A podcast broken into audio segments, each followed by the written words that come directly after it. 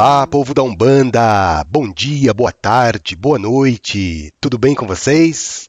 Sejam bem-vindos a mais um episódio do podcast Alma de Poeta. O meu nome é Evandro Tanaka, eu sou médium bandista, e nesse podcast a gente fala sobre Umbanda, espiritualidade, mediunidade e também sobre as poesias do Pai Antônio.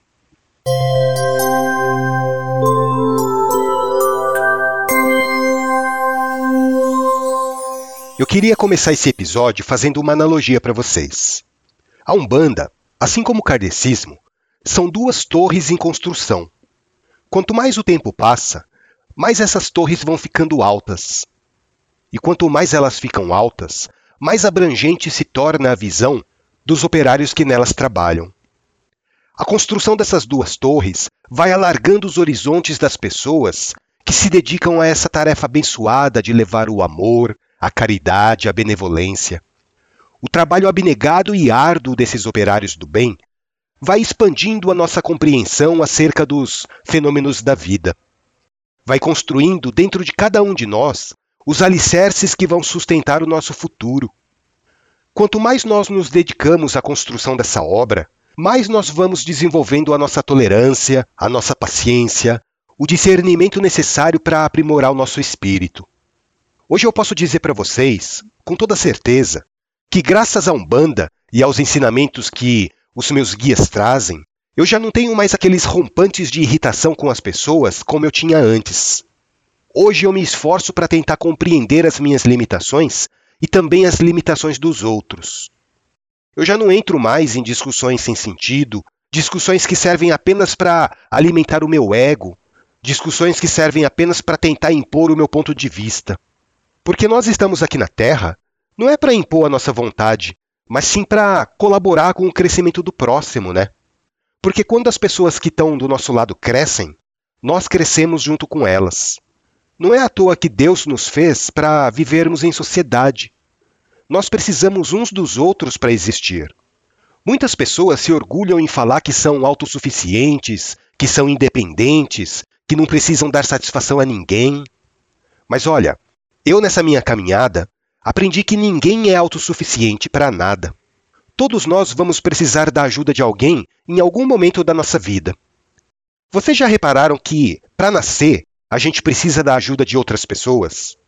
Da mesma maneira, a gente precisa da ajuda dos outros para crescer, a gente precisa da ajuda das pessoas para aprender, para ganhar vida.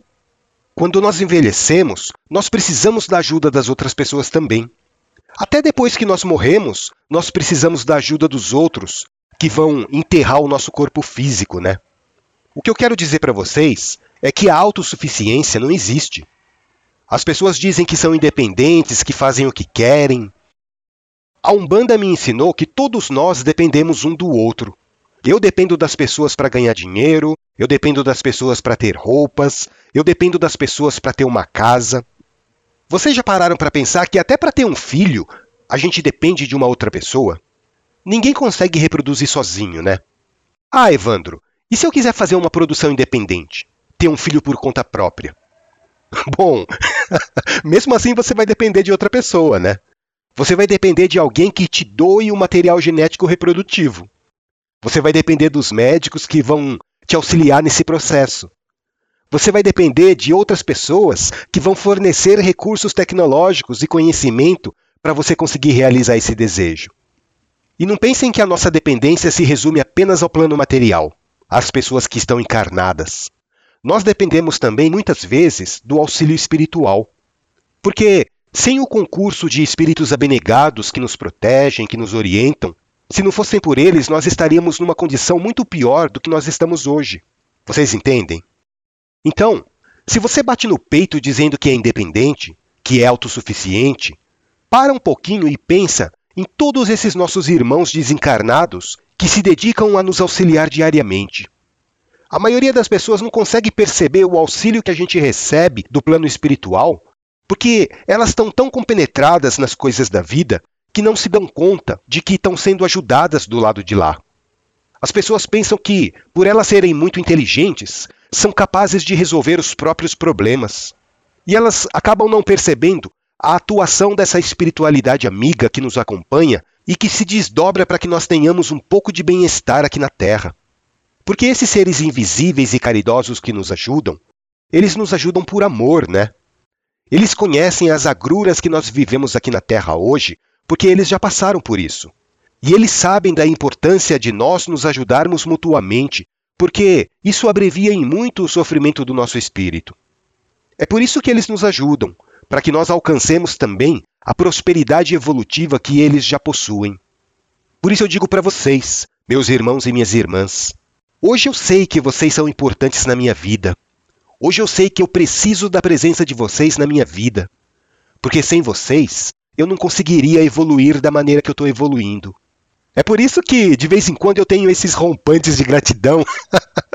eu sou grato por vocês existirem, eu sou grato por nós todos estarmos inseridos dentro dessa realidade social. Direto ou indiretamente, vocês fazem parte da minha vida, assim como eu também faço parte da vida de vocês. E eu espero que nós possamos nos unir cada vez mais em comunhão de pensamentos, em comunhão de sentimentos, para que nós possamos progredir juntos, para que nós possamos crescer mais rápido.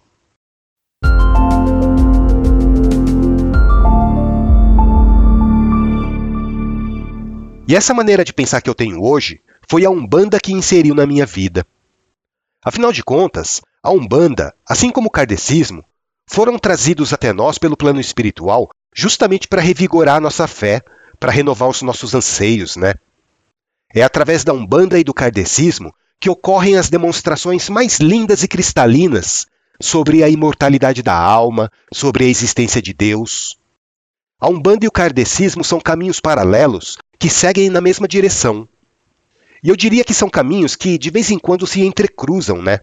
E quando ocorre essa comunhão de esforços para trazer as mensagens da espiritualidade de luz, eu percebo o quanto nós precisamos ser tolerantes com relação às outras crenças. Não interessa qual religião você segue, não interessa qual religião você pratica, com qual religião você se identifica mais, porque todas as religiões vão nos conectar a Deus.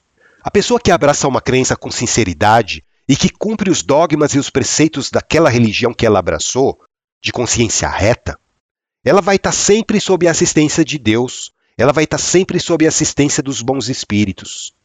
Às vezes, um costume que determinada religião tem pode parecer um absurdo para seguidores de outra religião, né? Quer um exemplo do que eu estou falando? A confissão na Igreja Católica, por exemplo. Muitas pessoas de outras crenças elas não compreendem o ato devocional que os católicos têm de entrar dentro de um confessionário e confessar os seus pecados para um padre. Tem gente que acha isso um absurdo. Afinal de contas, o padre é um homem como outro qualquer, né? Só que, para as pessoas que praticam o catolicismo, o ato de se confessar é uma das atitudes mais nobres para purificar o espírito. Para essas pessoas, aquele homem que está vestindo a batina é um ministro de Deus, ele representa a santidade. E na Umbanda? Na Umbanda, por exemplo, o costume que nós temos de trocar bênçãos entre os nossos irmãos de fé, ou de pedir bênçãos ao pai de santo, à mãe de santo, muitas vezes também é incompreendido ou até ridicularizado pelas outras pessoas. Assim como as pessoas também não entendem a necessidade de se ajoelhar para uma entidade incorporada. Elas pensam assim: desde quando um espírito de luz precisa dessas reverências mundanas? Bom, na Umbanda, a atitude de se ajoelhar perante uma entidade de luz não é para cultivar o ego daquela entidade, nem do médium que está recebendo, mas sim para demonstrar o respeito, para demonstrar o nosso carinho, a nossa gratidão por eles estarem ali, doando o tempo precioso deles para nos transmitir mensagens consoladoras.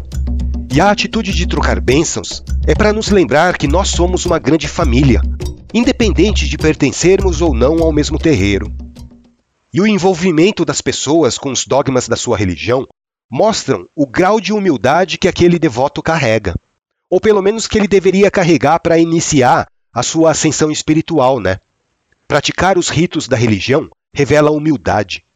Os muçulmanos ajoelhados no seu tapete dentro da mesquita, encostando a cabeça no chão enquanto fazem as suas orações. Os umbandistas deitados de bruço diante do congá para bater a cabeça, os católicos se ajoelhando diante da imagem de Jesus e fazendo o sinal da cruz, os budistas unindo as palmas das mãos junto do peito e curvando a cabeça em reverência aos antepassados, o povo xamânico em atitude respeitosa em volta da fogueira para cultuar a natureza e os ancestrais. Percebam que todas as religiões têm o seu ritual característico, né? E não é porque os rituais são diferentes que Deus vai abençoar um ritual em detrimento de outro.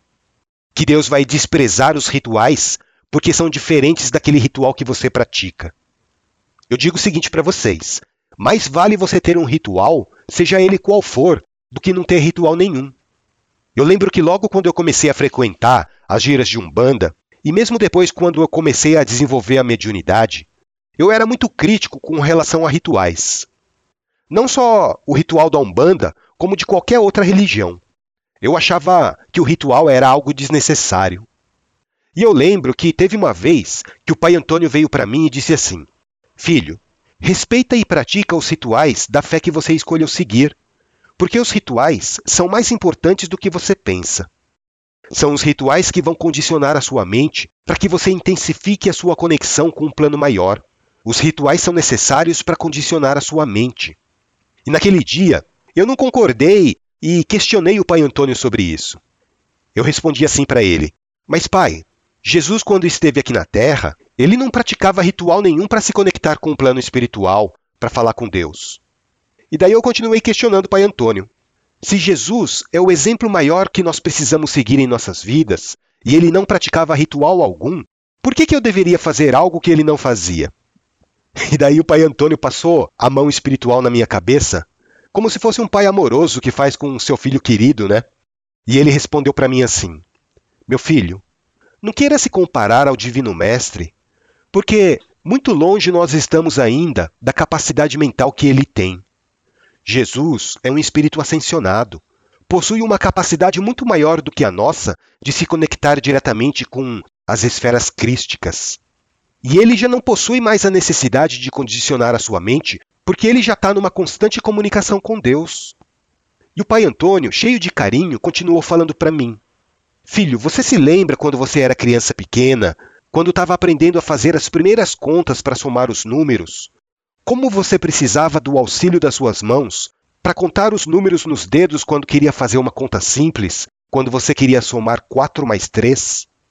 Você usava suas mãos como um ritual para condicionar a sua mente.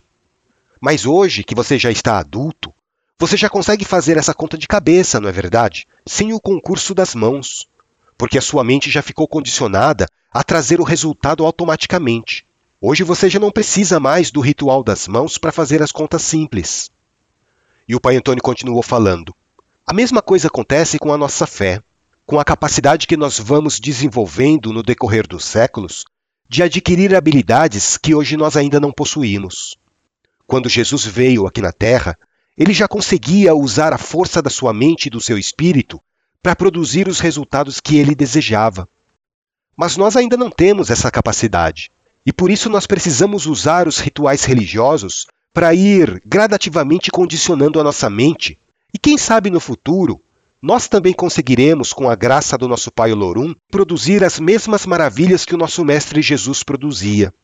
E eu lembro que o Pai Antônio terminou de falar isso e os meus olhos estavam marejados. Era um misto de sentimentos dentro de mim, sabe?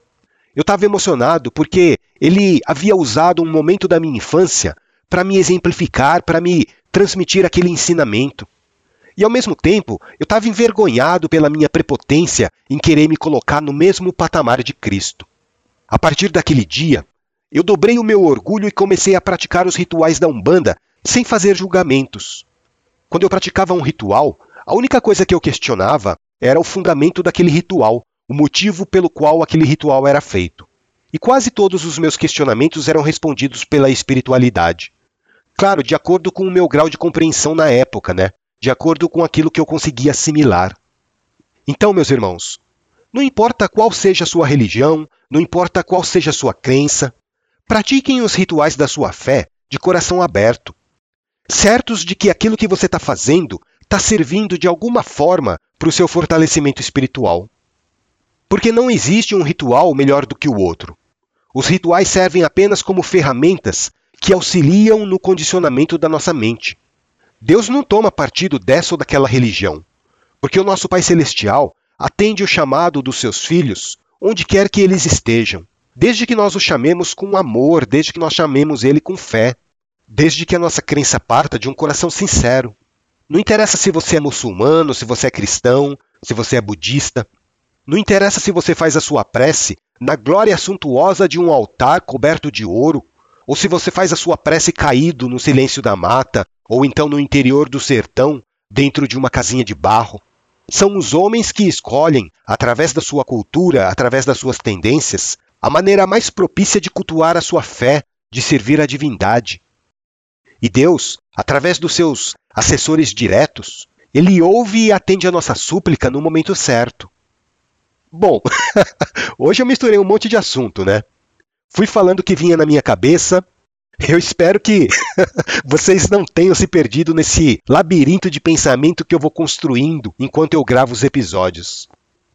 Ah, gente, eu estava me esquecendo. Antes de terminar esse episódio, eu queria fazer um apelo para vocês. Eu não sei se eu já comentei com vocês aqui no podcast, eu acho que não. Tem uma cidade aqui no interior de São Paulo que se chama Jambeiro. É uma cidade pequenininha, pacata, uma cidade boa de morar. E de 15 em 15 dias eu vou lá para Jambeiro para fazer uma gira de umbanda, né? E lá em Jambeiro tem um rapaz, um rapaz de coração muito bom, o Valdo. Ele não pode ver um animal sofrendo na rua, ou um animal abandonado, ou um animal sendo maltratado, que ele pega para cuidar. E a casa dele, gente, virou um verdadeiro orfanato de cães e gatos. Só que ele me confidenciou na semana passada que ele está tendo bastante dificuldade financeira de comprar ração para matar a fome daqueles bichinhos. Para vocês terem uma ideia, atualmente ele está cuidando de 18 gatos e 6 cachorros. E na nossa conversa, ele me disse que tem um gasto fixo de mais ou menos R$ 1.300 por mês só de ração. Daí eu me propus a tentar ajudar ele de alguma maneira, né? Comprando também um pouco de ração. Só que é muito bicho, gente, é muita ração. A gente não dá conta. Daí eu queria pedir para vocês, quem puder ajudar, se vocês gostam de animais assim como a gente, porque eu sou apaixonado por bicho, entre em contato comigo lá pelo site Alma de Poeta, que daí a gente vê uma maneira legal de poder ajudar esses bichinhos. Esse é o apelo que eu faço para vocês, da gente fazer um esforço para matar a fome dos peludinhos lá de Jambeiro. E se vocês moram por aquelas bandas e têm o interesse de adotar um gatinho ou um cachorrinho abandonado, é só fazer uma visita lá que vocês podem até escolher. tá bom, gente? Eu peço ao nosso Pai Oxóssi que a gente consiga arrumar um jeito de cuidar desses animais para não deixar eles passarem fome. Bom, vamos encerrando o episódio aqui então. Obrigado pela companhia, obrigado pela paciência, obrigado por prestigiarem o podcast. E se vocês ainda não ouviram, ouçam os outros episódios. Vocês podem encontrar o Alma de Poeta no Deezer, no Spotify, no Amazon Music, no YouTube, no Google Podcast, no Apple Podcast, enfim, em qualquer plataforma de áudio que vocês preferirem. E também vocês podem acessar o nosso site, almadepoeta.com.br. Entrem lá, deixem uma mensagem para mim, mandem um oi como vai. Eu vou ficar muito feliz. Um grande abraço a todos e até o nosso próximo encontro.